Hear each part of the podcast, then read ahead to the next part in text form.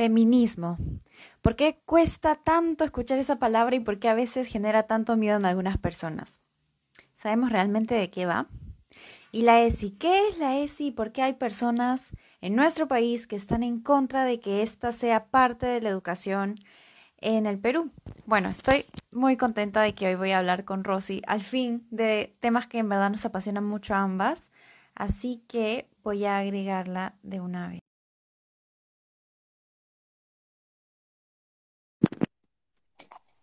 Hola. Amiga. Hola. ¿Qué tal? Bien, ¿cómo estás tú? Bien, bien, sobrellevando la cuarentena. En eso estamos todos, ¿no? Y, y bueno, ya se ven en los estudios también, así que es todo otro tema. Pero nada, gracias por estar aquí y espero que mi internet no me falle y todo vaya bien, pero si no, ya veremos igual cómo hacemos. No te preocupes. Y bueno, gracias. vamos. No, gracias a ti. Y primero siempre empiezo con la pregunta de por qué em, estudias la carrera que estudias. Y en pocas palabras, para romper un poco el hielo y después ir a los temas que hemos tanto anunciado, eh, ¿por qué estudiar comunicación para el desarrollo? En pocas palabras, ¿qué podrías decir respecto a eso? Bueno, en verdad, comunicación para el desarrollo es algo que yo descubrí el año pasado.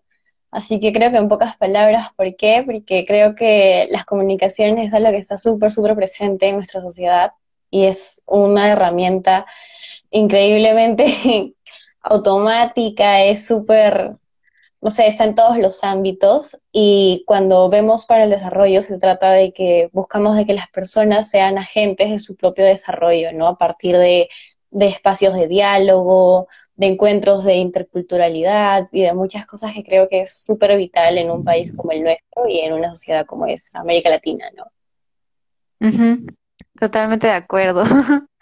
Y mm, bueno, de hecho estudiamos las dos la misma carrera, así que nuestro amor por el desarrollo sabemos el gran impacto que tiene y de hecho siento que tiene mucha relación con los temas que vamos a conversar hoy también. Y de frente para, para ya entrar en el tema, eh, bueno, buscando algunas cifras para poder conversar en base a ello también, eh, me encontré con que hasta el 27 de julio de este año, eh, 900 mujeres aproximadamente desaparecieron en el Perú durante los tres meses y medio de cuarentena nacional.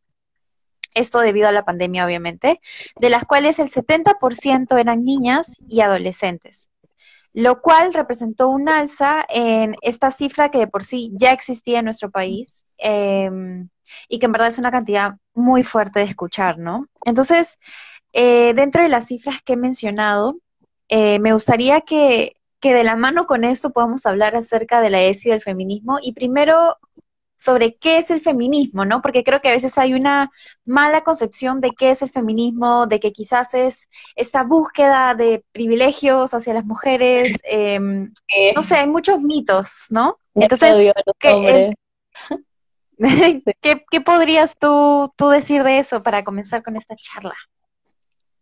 Sí, bueno, en verdad sobre las cifras son alarmantes, ¿no? Y justamente es frente a esto, frente a esta problemática y esta realidad social que vemos día a día, eh, por lo que lucha el feminismo, ¿no? El feminismo está lejos de ser una búsqueda de privilegios para mujeres o un tema de hombres versus mujeres o mujeres odiando a hombres. El feminismo no lucha, en verdad, contra, contra los hombres, ¿no? Lucha contra el patriarcado, lucha contra el sistema patriarcal que es oprimida, funcionando bajo un régimen, un status quo que, que, nos afecta, ¿no? Y no lo decimos solamente nosotras, sino están en cifras palpables, como tú bien lo has dicho. Entonces es buscar el reconocimiento, el empoderamiento de las mujeres como colectivo. Sí, sí, vale. Uh -huh. Creo que querías decir algo. No, sí, sí, totalmente.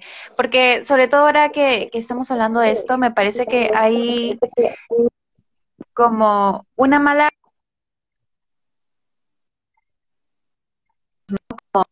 feminazis o no sé, siempre tratando de ver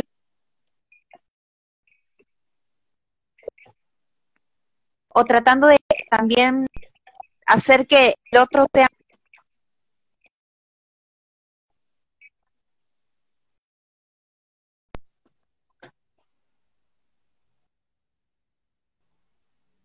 Oye, te, te, escuché entrecortado la última parte. La última parte escuché entrecortado. Oh, ok. Me, me refería a que, este, a que, o sea, a veces siento que, por ejemplo, eh, se cree que lo que está pasando es que estamos, no sé, que el feminismo busca que haya cierto privilegio con las mujeres, pero y que a la vez esto implique que se haga más pequeños o desprivilegiados a otras personas cuando en verdad es todo lo contrario, es tratar de lograr una igualdad, ¿verdad? Claro, es, es una igualdad, es encontrar un reconocimiento de derechos que, como muchos lo dicen, quizás está en el papel, pero en la práctica no lo vemos, ¿no? Hay, hay prácticas sociales que están normalizadas, el acoso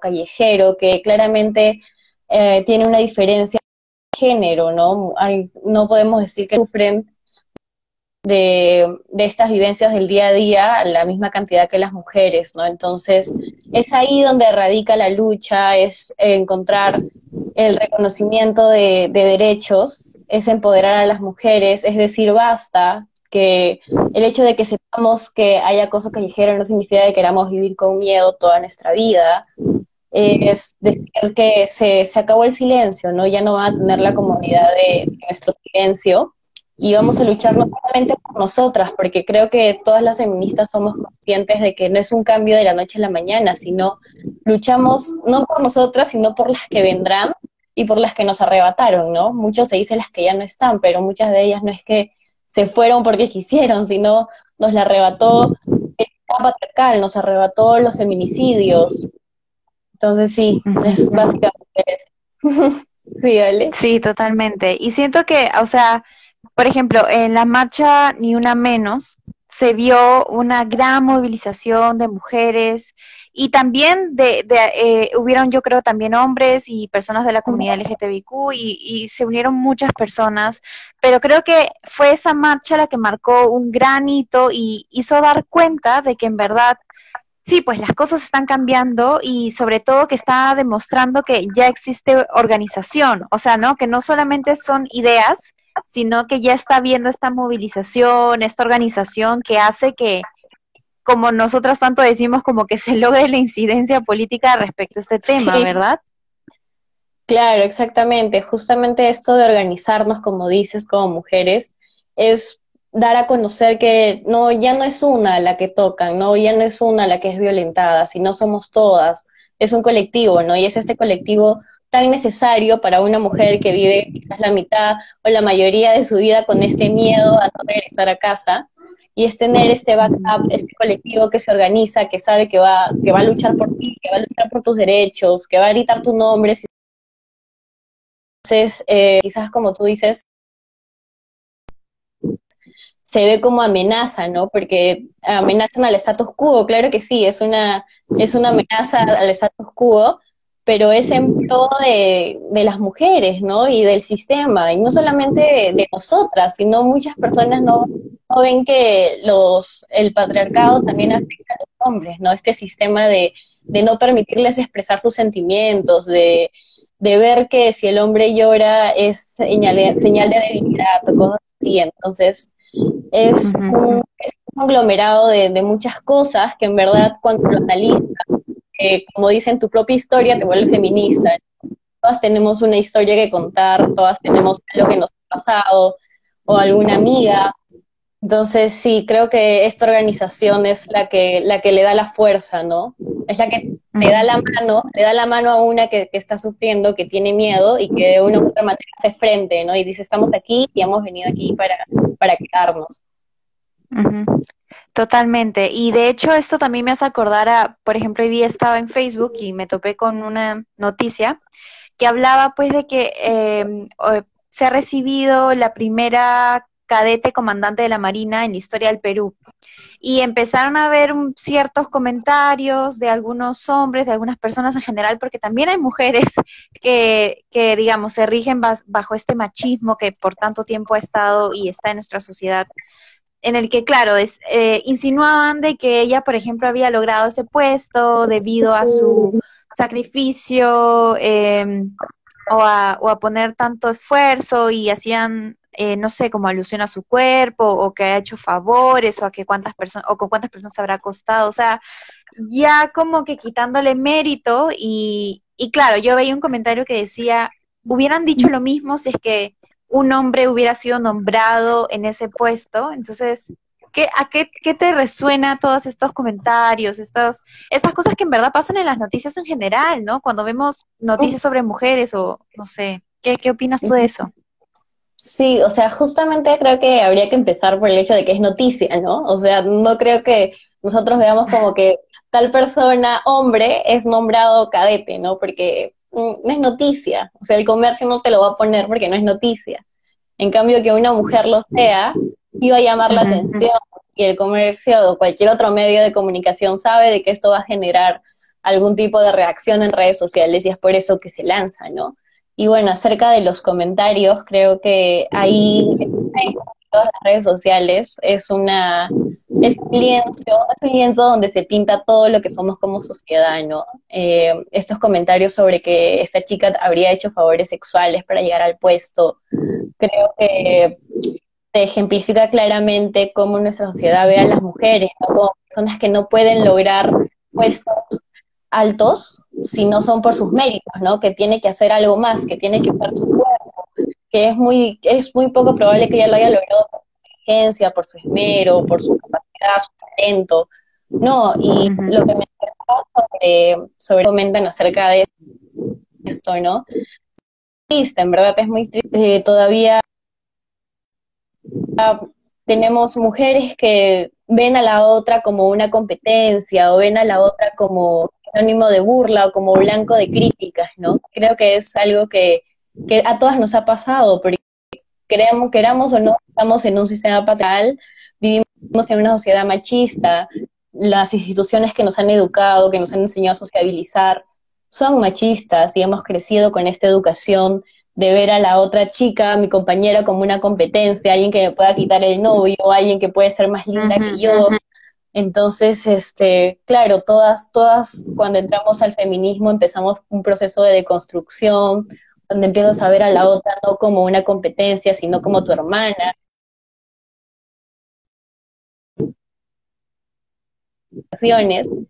Entonces, creo que sí, ¿no? Esto llegue, ¿no? A, a, tener un puesto como lo hace esta chica, eso no significa, o sea, nada, nada va a hacer que ella esté exenta a este tipo de comentarios, ¿no? Que la gente se refiera a su cuerpo, o que incluso comentarios súper obtenos que leí, que se referían a partes específicas o cosas específicas que ella hubiera hecho o que ha hecho para llegar a, ese puesto.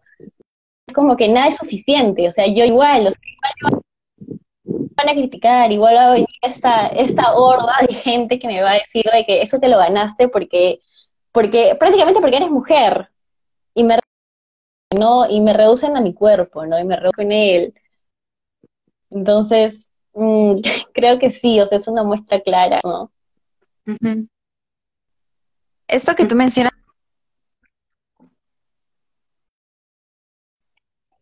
en otro conversa de cómo a veces creo que crecemos con este sentimiento de cómo es ella, qué tiene de mejor o peor que yo, entre comillas.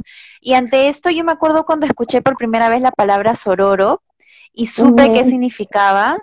Para mí fue una cosa como bien, wow, porque creo que a veces, no, como que muy pocas veces nos han enseñado que realmente puedes confiar en esa otra mujer, en que no tienes que comparar quién eres o lo que haces con esa otra mujer. Y por todo lo de cierta cosa o algo en específico, es alguien más como tú que frente a una sociedad en la cual la tiene complicada por muchos lados, este puede ser alguien con la cual también tengas que en cierta forma identificarte o no sé, ¿no? Para, para mí esa palabra es bien importante y, todo esto de,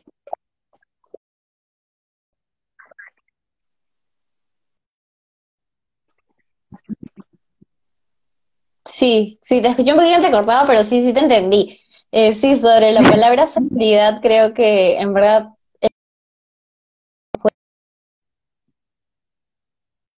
en el feminismo por primera vez, ¿no? Cuando te das cuenta que en verdad tú estás sola, ¿no? Que es una comunidad, que la chica que está a tu costado, tú cuando regresas a su que la chica que está a tu costado también vive bajo estos patrones de belleza que la obligan a hacer de una manera o de otra manera, a utilizar su cuerpo para tal cosa y para tal cosa no.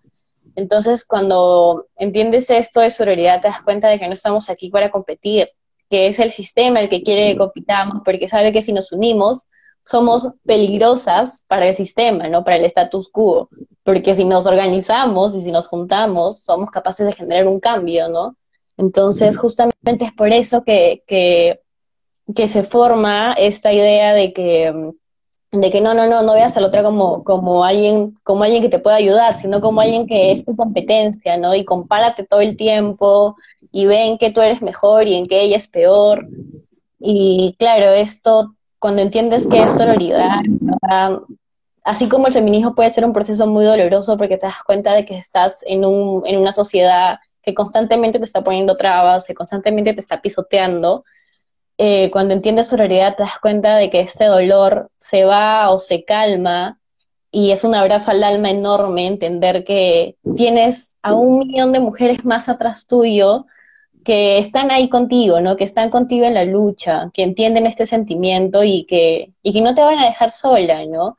Y entender que si tú sufres de alguna agresión y vas a saber que cuando digas algo alguien más te va a responder alguien más te va a brindar ese hombro, te va a dar esa mano. Entonces creo que es, es muy fuerte, ¿no? Porque te crea, genera este vínculo, que es lo que en verdad es la fuerza para el feminismo. Sí, totalmente. Y, y contar con ese grupo es valiosísimo, ¿no? Y mm. Y respecto a este tema también, este, otro tema que me parece muy importante de conversar es el tema de la educación sexual integral o la ESI.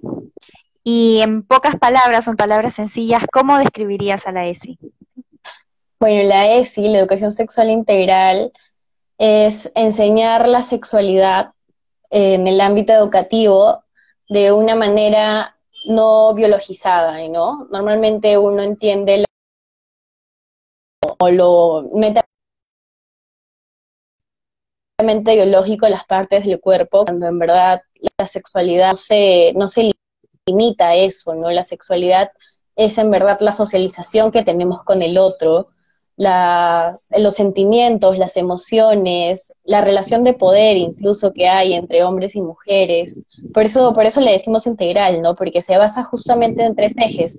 En el eje biológico, que es el más conocido, biológico reproductivo, en el eje ético-moral, que es el de la sociedad, el que abarca cómo se vive la sexualidad en sociedad, cómo algunos, algunas sexualidades no son reconocidas, ¿no? Algunos colectivos sufren discriminación debido a su sexualidad. Y el, y el eje, ah, espérame, me confundí, el ético moral y, y, el eje emotivo, el eje, el eje emotivo que, que ve, psicosocial, que ve todo lo que es eh, las emociones y cómo expresamos, cómo nos sentimos con nosotros mismos, cómo expresamos las emociones, el tema de la, autoestima, que es tan vital en, en, los colegios, ¿no? Porque quizás los adolescentes o las personas que están pasando por esa transición eh, tienen todos en su cabecita esta idea de que lo que yo estoy pasando lo estoy pasando yo solo, ¿no? Y nadie más se siente como yo. Y yo siento que se me derrumbe el mundo porque me salió un grano. Y no se me pasa ni por aquí que la persona del costado también se siente igual, ¿no? O mi autoestima está bajando y subiendo constantemente por, por esta comparación continua. Entonces, justamente la educación sexual integral busca abarcar estos tres ejes de manera transversal a todos los cursos para generar un, crecimiento íntegro de la persona, un desarrollo, un desarrollo integral, eh, generar eh, adolescentes que, que, se sientan bien con sus cuerpos, que se sientan bien consigo mismos y que sobre todo sepan expresar su sexualidad de una manera libre, responsable y saludable, ¿no? Totalmente. Y en nuestro país y en muchos también, eh, existe el feminismo, el acoso sexual tanto en las calles como en, los trabajos, en los estudios.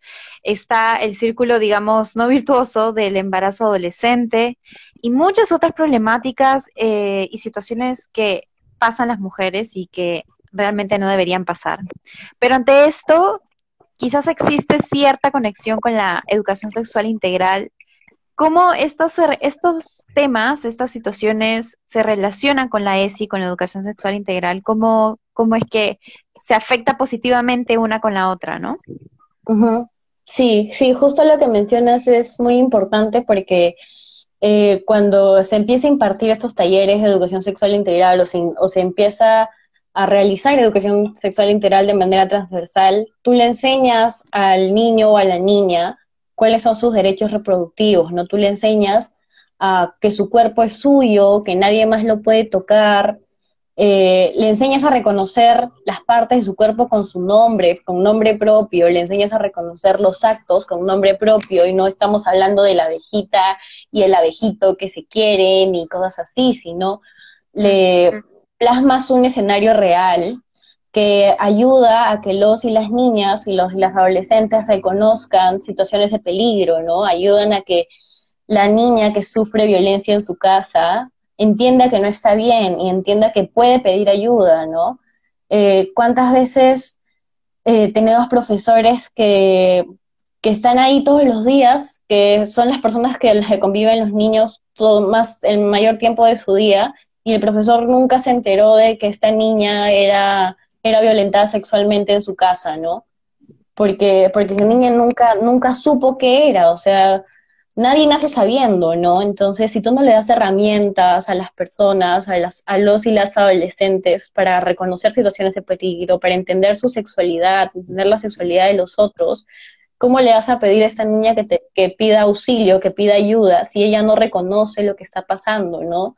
Si ella solamente siente, porque el ser humano siente, que, algo no está bien, pero no, no tiene las palabras y no tiene el conocimiento con qué expresarlo, ni con qué decirlo.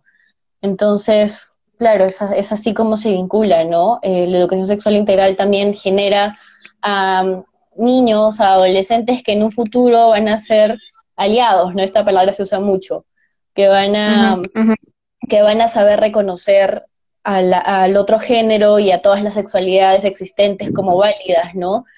Una, vas a tener un niño que se va a convertir en un adulto responsable, en un adulto consciente, en un adulto empático, en alguien que no se cierra en, en, cuatro paredes, en alguien que está en contacto con sus emociones, y al estar en contacto con sus emociones también le permite estar en contacto con emociones de otras personas, ¿no? Generas ciudadanos y ciudadanas empáticas, eh, y un montón de cosas. En verdad el cambio es increíble y no lo decimos yo, no lo dice sin tabúes, no lo dice el feminismo, o sea, lo dicen las cifras, países que, lo, que lo han implementado y que han tenido un cambio increíble en la sociedad, ¿no?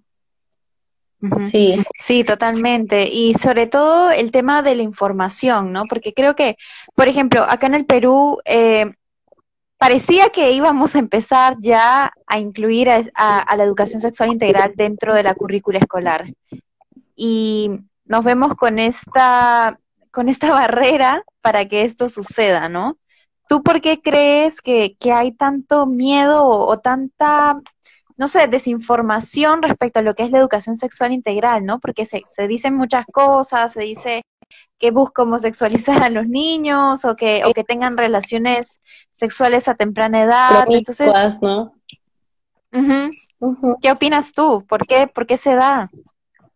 Bueno, creo que este miedo es básicamente por lo que mencionas, ¿no? La desinformación.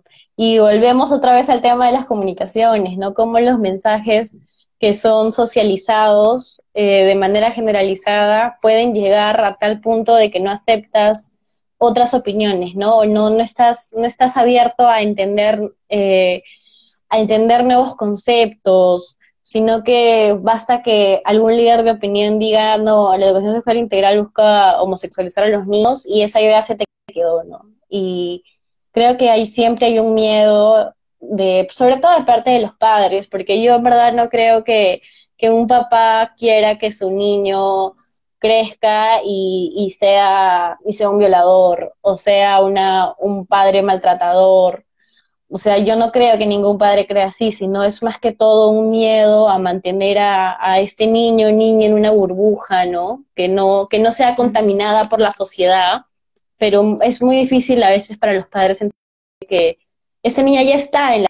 y tenemos que darle herramientas para que pueda defenderse en una sociedad que constantemente la va a estar abrumando, que constantemente va a tener procesos de socialización muy y que que por más que queramos mantener en esta burbuja y no le hablemos de no le hablemos de sexualidad, no le hablemos de los diferentes de las diferentes sexualidades que existen, no le hablemos de métodos anticonceptivos porque es muy chiquita, este lo que en verdad estamos haciendo es que ese miedo que nosotros tenemos lo tenga ella, ¿no? Y luego este miedo se convierte en silencio también si es que algo le pasa, porque papá y mamá no, nunca mencionaron la palabra sexualidad en la mesa o nunca, dije, nunca hablaron nada de sexo. Yo como niña pequeña, ¿cómo voy a decir algo que mis papás nunca, nunca lo dijeron, ¿no? Siempre lo mantuvieron como un tabú.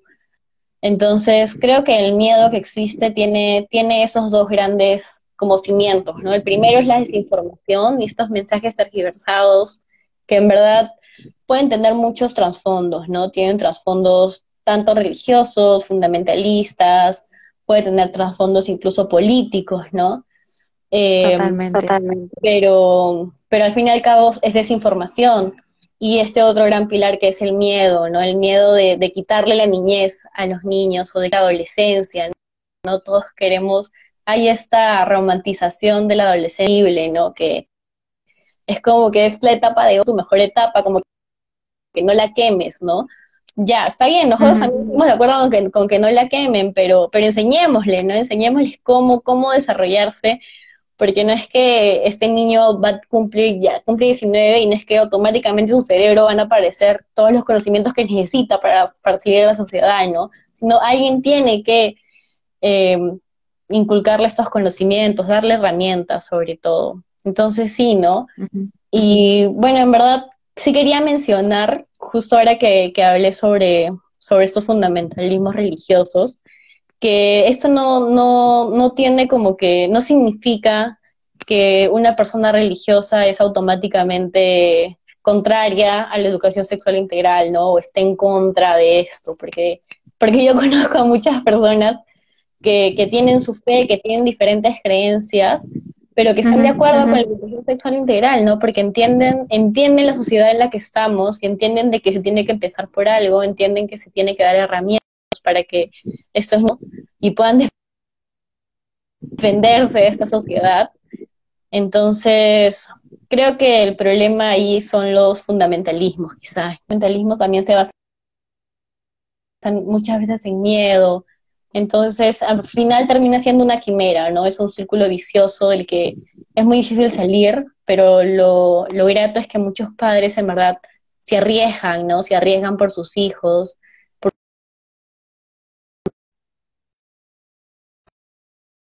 se van a desarrollar plenamente. Eso. Totalmente, sí.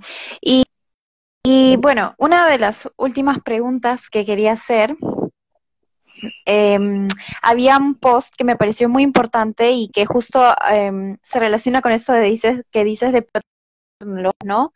Y bueno, eh, en adolescencia eh, muchos niños suelen este, ya comenzar a tener una pareja, un enamorado, una enamorada.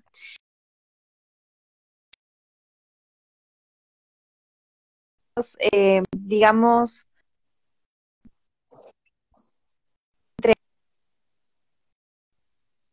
veces creo que esto se relaciona mucho con la ESI también, ¿no?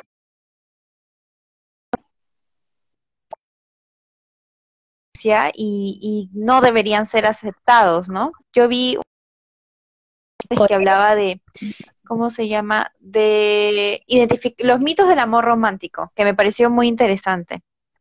Entonces, este, ¿cómo es que la S también para reconocer ese tipo de violencia que a veces se vuelve como diario, ¿no? Como, como algo normal. y, no se ve como, como lo que es, que, es, que está mal, ¿cierto? Sí, oye, te escuché cortado. No sé si me puedes repetir la pregunta, porque no, no, no sí, De las publicaciones de Sin Tabúes acerca de los mitos del amor romántico, ¿no? De cómo, eh, cómo es esta etapa de quizás a veces de los propios niños o adolescentes que están en el colegio, pero ya tienen un enamorado o enamorada, y cómo la ESI podría también ayudarlos a evitar estas relaciones tóxicas o ciclos de violencia que se pueden dar, ¿verdad? Ah, sí, sí, totalmente, Ole. Eh, bueno, sí, como dices, en la adolescencia es donde empiezan estas parejitas, ¿no? Empiezan los niños y las niñas empiezan a sentir atracción por, por algún compañerito, por algún compañerita, y es en ese momento donde ellos se encuentran simplemente en un vacío, donde están sintiendo muchas cosas y a la vez que sienten muchas cosas, no tienen el tiempo para procesarlo porque sus amiguitos y sus amiguitas le dicen muchas cosas más. Entonces, tienes al niño o a la niña bombardeada de un montón de creencias, un montón de ideas, y para ella y para él es muy difícil de discernir, ¿no?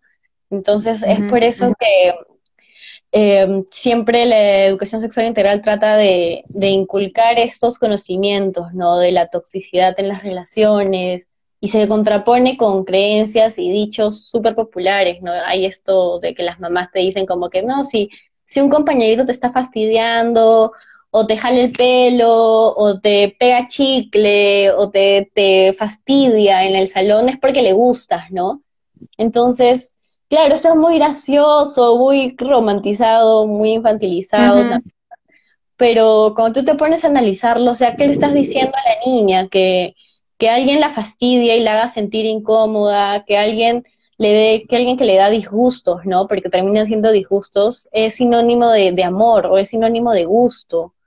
Entonces, si llevamos este mismo mensaje a, un nivel más adulto, ¿qué podríamos pensar? Entonces, que alguien me golpee, que alguien me, jale los pelos, significa amor, ¿no? Significa que le gusto. Entonces, son justamente estos mitos los que trata de romper la ESI, ¿no? Y creo que aquí se contrapone mucho con el tema de que hay papás que dicen, no, pero yo le puedo enseñar esas cosas en mi casa, ¿no? A mi hijo, yo se lo puedo enseñar en mi casa, no, no hay por qué, o sea, no hay por qué alguien más tiene que venir a enseñárselo cuando yo se lo puedo enseñar. Pero claro, o sea, a esos papitos es como que, está bien, o sea, nosotros confiamos totalmente en que usted le puede, le puede enseñar con la, con la, con la mayor disposición del mundo y las mayores ganas, pero ¿qué pasa cuando hay un papito o una familia disfuncional donde, donde no se enseñan esas cosas, ¿no? Eh, estos hijos y hijas van a salir a la sociedad y no van a estar como aquí estamos los, los, que, los papitos que sí nos enseñaron y los que no nos enseñaron, ¿no?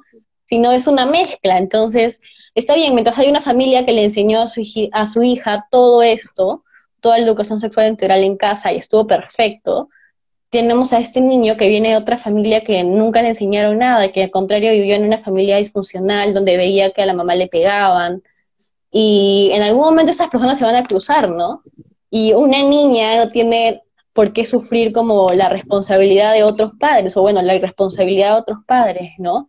Entonces es por eso que el, colegio, al ser esa institución que, que socializa a los niños la mayor parte de su vida infantil y adolescente, donde se integra la, la ESI, ¿no? Porque así como que nos aseguramos, entre comillas, de que, de que todos los y las niñas salgan con los mismos conocimientos, que salgan con las mismas reflexiones, con el mismo eh, pensamiento crítico, cuestionamientos hacia la sociedad. Entonces, claro, va por ahí el tema. Eh, bueno, lo de los mitos del amor romántico creo que me fue un poquito por las ramas, no, está perfecto, está perfecto. sí, los mitos del amor romántico creo que en verdad ahora es muy necesario porque se ven muchas, muchas parejas, muchas familias que, que no se separan, ¿no? Que están en una esfera súper tóxica y que no solamente afecta ya a, a, la mamá o al papá, sino afectan a los niños, ¿no? Entonces, justamente es ahora, o es en, esa, en esa edad, en niños, en adolescentes, donde, donde su cerebro todavía, su cabecita todavía está como receptor, ¿no? Está como receptor de ideas. No nos gusta decir como que, está como esponjita, ¿no? Porque tenemos esta idea de que los niños son esponjas y que todo lo que reciben lo absorben. Yo no creo que sea así, porque no es que el niño o la niña venga vacía y todo lo va a absorber, sino es, tú sabes perfectamente lo que hablo de estos marcos referenciales que tenemos, que todos venimos con, con marcos referenciales de la casa, entonces no podemos creer que la niña me va a escuchar y todo lo que yo le diga lo va a absorber como si fuera una esponja, ¿no? O sea, todo lo que yo le diga va a pasar por diferentes filtros, ¿no?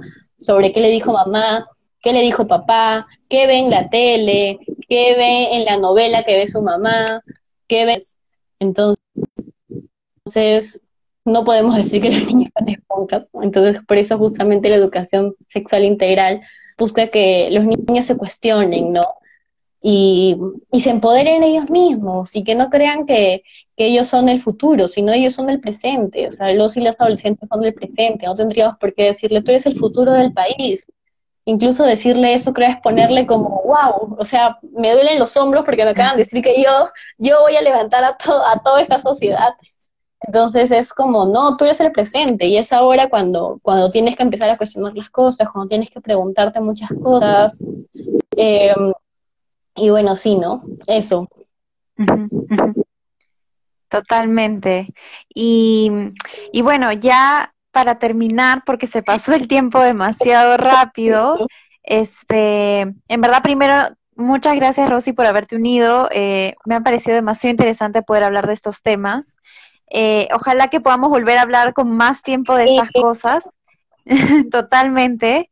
Y bueno, para terminar, mi última pregunta sería, si tuvieras que describir uniendo a lo que hace Sin Tabúes, ¿no? A lo que es Sin Tabúes para ti y la educación sexual integral en una frase corta, ¿qué dirías sobre, sobre la organización a la que perteneces y a la labor que desempeñan? Bueno, creo que en una frase diría que hagamos de la educación una aliada para decidir, para decidir sobre nuestro futuro, ¿no? Creo que esa frase en verdad resume mucho lo que hace sin tabúes, ¿no? Eh, bueno, sí, ahora que estamos hablando de eso, también invitar a, todos tus seguidores a que, vayan a, seguir, a que vayan a seguir a arroba Hablemos Sin Tabúes, que es una organización que justamente se, está, se encarga de llevar educación sexual integral a los diferentes centros educativos que tenemos. Ahorita estamos trabajando con los scouts también, lo cual es increíble. Y bueno, sí, ¿no? Eh, volviendo a tu pregunta, creo que esa sería la frase que la resumiría que hagamos de la educación una aliada para decidir y para decidir conscientemente, ¿no? Sobre nosotros y sobre la sobre lo que queremos. Muchas gracias, Rosy. En verdad ha sido un placer poder conversar contigo, sobre todo para que más personas lo escuchen. No se olviden de seguir a Sin Tabúes y muchas gracias, en verdad, amiga. Un abrazo fuerte y gracias a todos los que han estado aquí también. Nos vemos pronto en otra conversa de LV. Chao. Un abrazo, amiga. Chao.